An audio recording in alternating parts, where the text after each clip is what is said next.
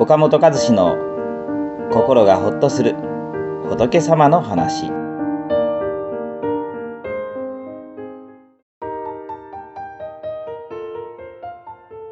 自分は何をやってもダメ。頑張っても続かない。どうせできないと物事に積極的になることができず悩んでしまう時があります。新しいことに進んで挑戦し難しい仕事でも諦めずに前向きに取り組んでいる人を見るとあの人は自信にあふれてすごいな羨ましいなと思います。どうしたら自分に自信を持つことができるのでしょうか。自信とは自分自身を信ずることです。前回相手との約束を守ると信頼関係が育まれるという話をしましたが自分との約束を守っていくと自分への信頼感が生まれてきます。それが自信です。自信のない人はこれまでもダメだったからこれからもダメだと思い弱気になってしまいがち。これまではこれまでとしてこれから小さなことでもいいのでコツコツと成功体験を積み上げていくとだんだんと自信を持つことができます。例えば朝出社した時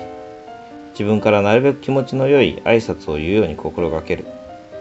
お世話になった時はありがとうございますとお礼をきちんと言う。迷惑をかけた時はすいませんでしたとお詫びをしっかり伝えるなど。些細なことでも自分がやろうと決めたことをきちんと実行していくと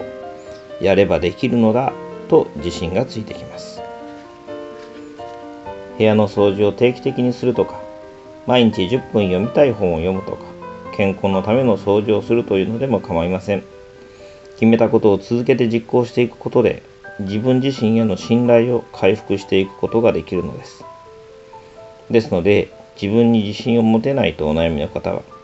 ちょっとしたことでもいいので決めたことを続けていくことを心がけてみましょう。その時に大切なのは目標はなるべく低く設定すること。目標は高くの間違いではないかと思うかもしれませんがそうではありません。最初はなるべくハードルが低く簡単にできることが良いのです。なぜか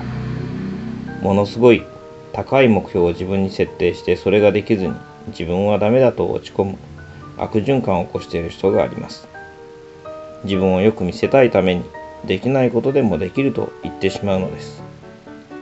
できない高い目標を設定してしまうと続きませんからまずはこれなら間違いなくできるというようなものが良いのです自分をよく見せたいという心に気をつけて着実にできる目標を立てコツコツ努力していくことが大切ですね。この番組は一般社団法人全国仏教カウンセリング協会が提供しております当協会については動画コメント欄に URL を掲載しておりますそちらをぜひご覧ください。